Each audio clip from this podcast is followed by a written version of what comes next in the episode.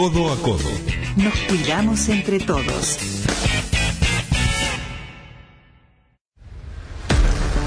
Sobre ciencia en tiempos de coronavirus.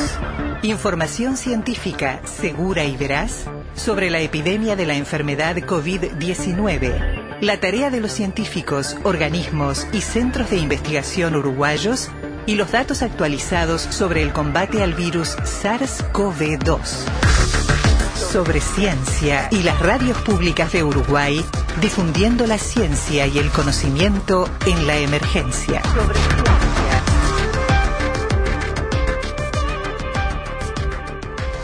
De profesión químico, de afición divulgador científico, eh, comunicador aficionado pero eficiente.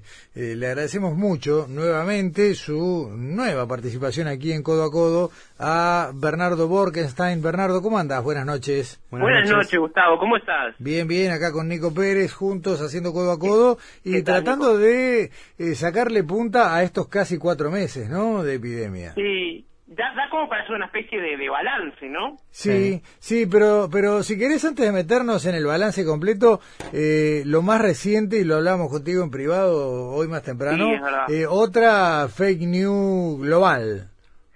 Sí, no sé que esto es más complejo que una fake news, ¿no? A ver, Porque... primero contamos esto- de qué estamos hablando. Claro, claro, ¿cómo no? Sí. Eh, circuló explosivamente por toda la red que la OMS habría reconocido que el COVID-19, la enfermedad que produce el virus SARS, se propagaría por el aire eh, así, eh, sin, sin más comentarios, lo cual este, se origina en un artículo que publica nada menos que The New York Times, que daba a entender eso en el título, pero cuando vos leías el artículo veías que decía cosas completamente diferentes. Claro, claro. Entonces, por ejemplo, que hablaba de lugares cerrados y no en general, o sea, un lugar cerrado con mucha gente es tóxico sin, sin epidemia también. Claro, claro, Y claro. este Sí, sí, sí, sí, y sí. lo otro que pasaba era que eh, la realidad es esta, un grupo de científicos juntó alguna evidencia de su trabajo de que podría haber una transmisión aérea en esos casos de lugares cerrados, etcétera, y se la presentó a la ONU, a la OMS para su consideración. Y lo único que dijo la OMS es, bueno, sí, habría que investigarlo, pero de ahí a reconocer que eso es un hecho demostrado científicamente, Claro. De- hay un océano, Claro, ¿no? desconozco porque no no no me puse a, a bucear en profundidad el origen del trabajo que dio lugar a esta mala interpretación, pero es muy similar y tal vez sea el mismo a la investigación de la cual nos habló en su momento aquí en Codo a Codo el Premio Nobel de Química, el mexicano Mario Molina, que hablaba de una investigación de un equipo que él lideraba y que justamente habían encontrado que la que el virus no precipitaba al suelo tan rápidamente como se decía y que en realidad los aerosoles y las micropartículas en las que podía trasladarse estaban mucho más tiempo en suspensión, lo cual complicaba a los ambientes cerrados y bueno, y a partir de ahí le ponía un énfasis tremendo a la necesidad de usar tapaboca, ¿no? Claro, pero eh, a ver, eh, eso ya prácticamente no, no hay ninguna duda de que es así, porque es el aerosol, contenga o no virus, el que permanece mucho más tiempo de lo que se pensaba. Porque, ¿qué pasa? Las gotículas más pequeñas se secan rápidamente en el aire y pasan a ser una pequeña partícula de polvo suspendida. Todos hemos visto cuando el rayo de sol entra por la ventana el polvo en el aire y, y lo lentamente que parece caer si es que cae. Hmm. Entonces, eh, pasa algo así con las, con las gotículas más pequeñas. Claro. Y si antes de secarse contenían el virus, el virus va a permanecer ahí un tiempo. El tema es, mira todo lo que tiene que darse. Lugar cerrado, con gente con, hacinada y además que alguno esté infectado para que haya virus. Un montón de... Eh, de- yo he subido algún ómnibus urbano de Montevideo que reúne unos cuantos de No, esos requisitos. No, no sé si estaba yo no infectado alguien en el pasaje, pero lo demás Pero yo estaba. no digo que no los haya, pero alcanza con ir a un shopping center a ver la cola Claro. de las cajas. Claro. Sí, sí, No, no, sí. no, no, no, no te- Sí, sí. eh, Los ómnibus interdepartamentales son una vergüenza. Claro. Sí, sí, no, no, no, ni hablar. Pero por eso, Bernardo, digo que la Bueno, gente... ahora o en julio sí. habrá más, más disponibilidad de ómnibus. ¿no? Sí, pero claro, eh, urbanos, pero hay Sí, que ver si las interdepartamentales. De todo, ¿a dónde voy, Bernardo? A que si bien es cierto que tiene que haber una casuística puntual para que esto pase, lo que tenemos que evitar, y, vos has ayudado mucho en este sentido, a que eh, la gente caiga en la tentación de pensar que es muy difícil contagiarse. No, por Dios, no, no, no, no, no. Por eso estoy reforzando en ese sentido este mensaje. No, no, ni que hablar que sí, no quise sugerir lo contrario. No, no, no, no, está claro. No, pero yo para no dejar lugar a nada. No, y lo bien que haces, este, porque yo lo que, la nota que salió hoy en Montevideo Portal mía, lo que hacía hincapié es que el New York Times no debió titular la OMS reconoció nada. Claro, no, no, seguro. y, tampoco hablamos de una transmisión por el aire eh, como el aire en sí mismo. Exacto, por ejemplo, en un momento se pensó que la gente caminando por la rambla se podía contagiar muy fácil y ahora sabemos que en esas condiciones tendría que estar uno encima del otro en la rambla para poder contagiarse. Pues. la forma en que el viento dispersa las gotículas hace muy difícil que de una persona a la otra salte el virus. O sea, pero igual hay que mantener la distancia, por supuesto, y hay que llevar este alguna protección tipo tapabocas. Ahora, lección final de todo esto, eh, ¿cuánta información circula no explicada correctamente o directamente falsa. En este caso no se trata de una falsedad, pero claramente una explicación no correcta, al menos a nivel titular, que es lo que lee la mitad de la gente. Bueno, la, la BBC tituló distinto, Bernardo, tituló La OMC no descarta que se pueda propagar por el aire. Ah, y ahí explican qué significa eso. Eso es algo bastante parecido al, comunicado de la de la OMS, claro. Pero no me a mí lo que me extraña es eh, el, nivel de miedo y pánico que está sembrando el New York Times, que es un diario importantísimo. Sí, sí, se Pero la cobertura que ha tenido del COVID-19 ha sido muy este efectista y, como de sembrar el terror. A mí me llama mucha atención, la BBC es mucho más seria, evidentemente. ¿No tendrá que ver con que en Estados Unidos hay elecciones y el coronavirus juega un rol? Y sí, que juega, no lo dudes. sí, sí, claro. Tiene que ver, allá en Estados Unidos todo tiene que ver con todo. Sí. Bernardo, cuatro meses, el lunes entramos en el cuarto mes de emergencia sanitaria. Eh, Exactamente, el lunes es 13 entonces. El lunes es 13, sí señor. Bueno, eh, ha pasado cosas interesantes. Lo primero es este volver a tocar el punto de que es la primera vez que el planeta entero se pone atrás de algo, ¿no? Aunque haya tenido que ser una enfermedad. Mm. Este, si bien hay países que están más alineados, menos alineados, la realidad es que todos estamos pendientes de lo mismo y de alguna manera estamos en el en el este momento difícil de que ya estamos empezando a confiarnos. Lo que decíamos recién, viste que cuando un este un muchacho o una muchacha aprenden a manejar, al principio se cuidan mucho y es cuando empiezan a confiarse que suelen tener el primer accidente. Y, no podemos correr ese riesgo.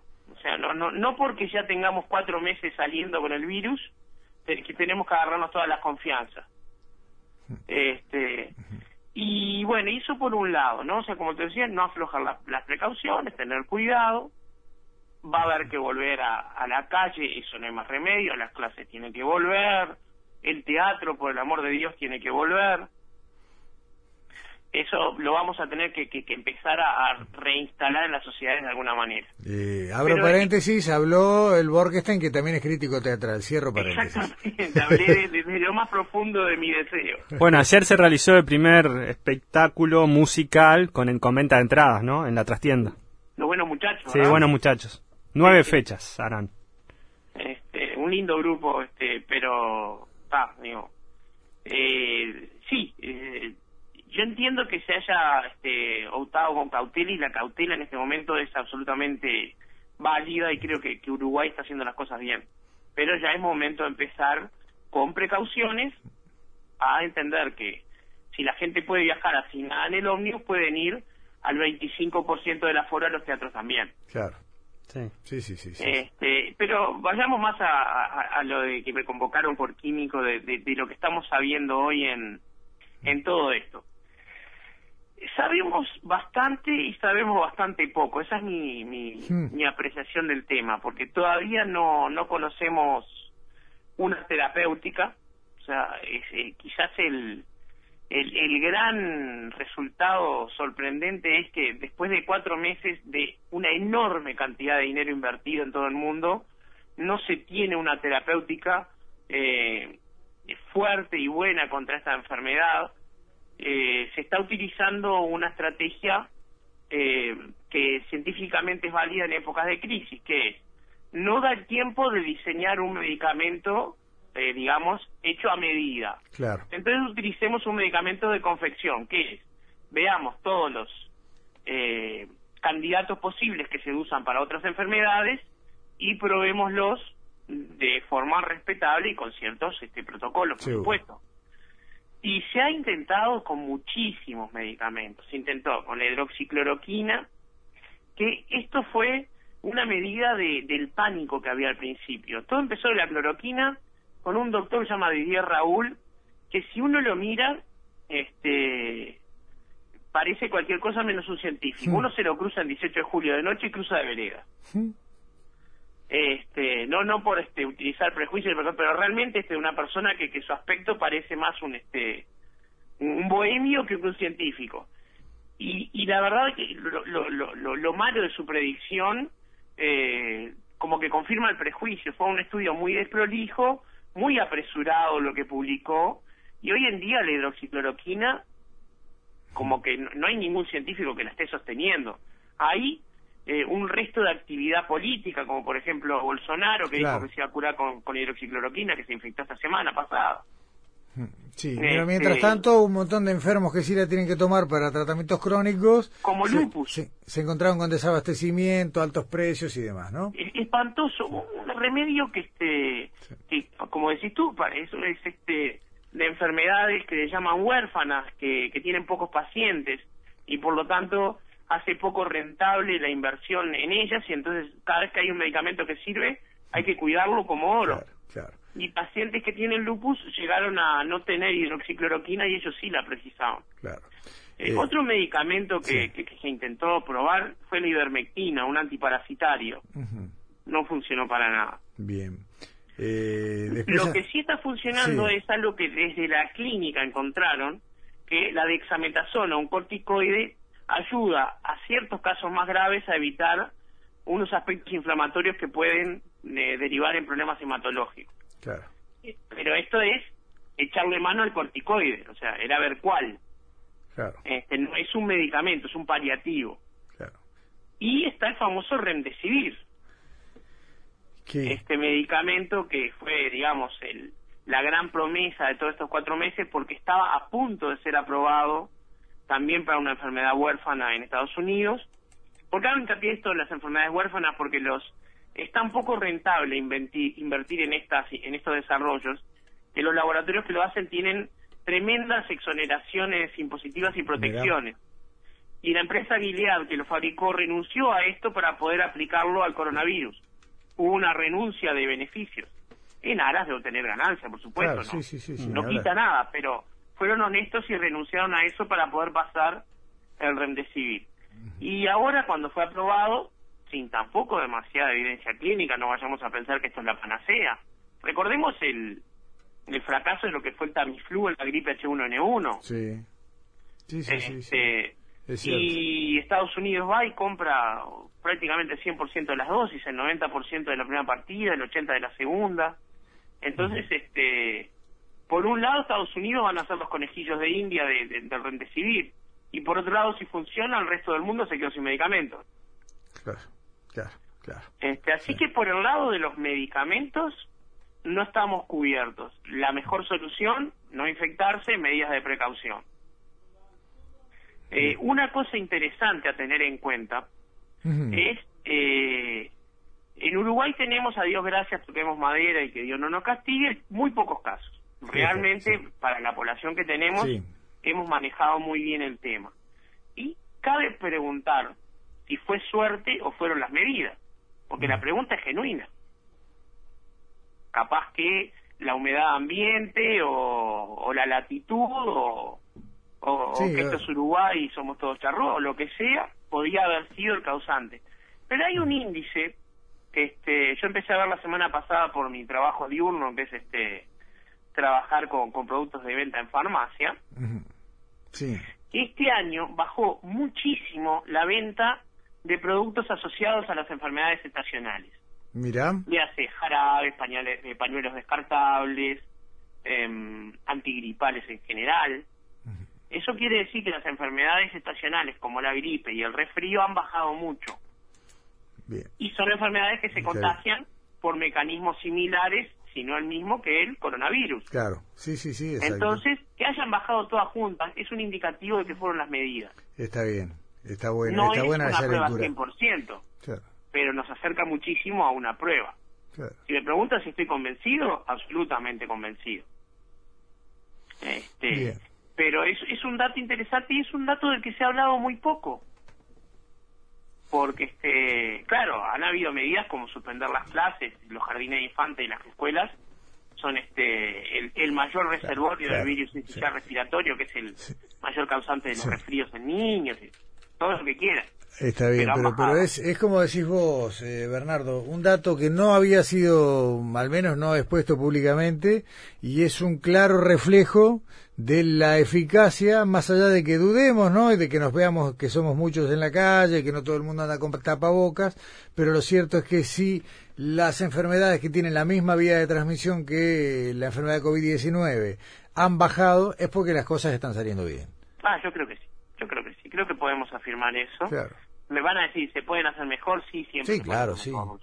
nadie niega eso. Pero no, no hay mucho mejor tampoco, ¿no? Y no, de momento no, porque la otra pata que quedaría por analizar son las vacunas. Sí. Bueno, eso ya llegará. Bueno, pero en eso sí se ha avanzado bastante y había no menos de 20 emprendimientos independientes para obtener esa vacuna y ya varios han pasado a la fase de prueba en gente, o sea, de prueba en pacientes. Y bueno, eh, hay bastantes que, que pintan bastante prometedores y lo más seguro es que el año que viene tengamos una vacuna. Claro. O sea, el tema es mantener eh, la disciplina este, hasta el año que viene, porque después está el problema de los falsos libertarios, ¿no? Los que piensan que no llevar tapabocas es un acto de resistencia civil. Ah, sí, eso, eso es un disparate. Eso, este, en Argentina hay mucho de eso, ¿no? Está bravísimo. Claro, pero hay, hay que usar el sentido común. Si yo voy solo en mi auto, con nadie, y, en particular el caso de mi auto viajo yo solo todo el tiempo, ¿no? Porque mi hijo anda en bicicleta, porque no porque le gusta andar en bicicleta y porque mi esposa trabaja de casa. Entonces yo en el auto no uso el tapabocas, pero si voy a bajar al ministerio a algún lado me lo pongo antes de salir. Sí, claro.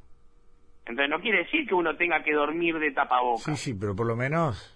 Pero si uno va a ir a un shopping, se lo pone, permite que le midan la temperatura, digo y bueno, y, de ahí vamos reduciendo al máximo los riesgos. Pero claro, claro, fíjate que el poder evitar que personas con fiebre entren a los lugares cerrados ya es una medida interesantísima. Sí, señor, sí, señor, está bien. Este, eh, Bernardo, eh, como siempre sucede cuando conversamos contigo, el tiempo ha volado. No es. es bueno eso. Es bueno, es bueno, es bueno. Y para bien y para mal, la epidemia nos va a dar seguramente más de una chance extra de volver a conversar. Pero cuando quiera, Gustavo, un placer enorme, Nico. Este, Abrazo la orden y nos reencontraremos cuando lo disponga. Cuando el virus nos convoque. Ahí está. Abrazo, hasta luego, gracias. está en buenas noches.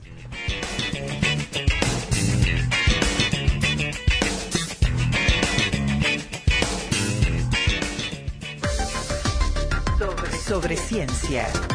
Información científica segura y veraz sobre la epidemia de la enfermedad COVID-19 y la tarea de los científicos uruguayos.